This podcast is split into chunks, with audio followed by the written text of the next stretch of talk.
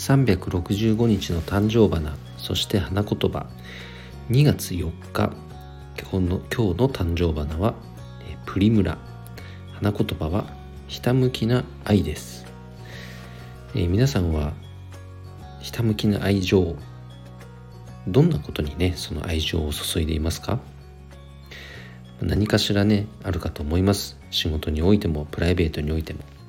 で僕はその愛情をねこう注げるひたむきに注げること自体がとっても幸せなことだと思っています。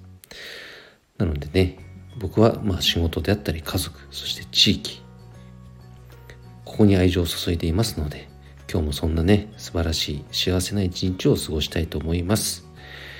それでは皆さん今日も一日頑張ろうよっちゃちゃちょでした。バイバイ。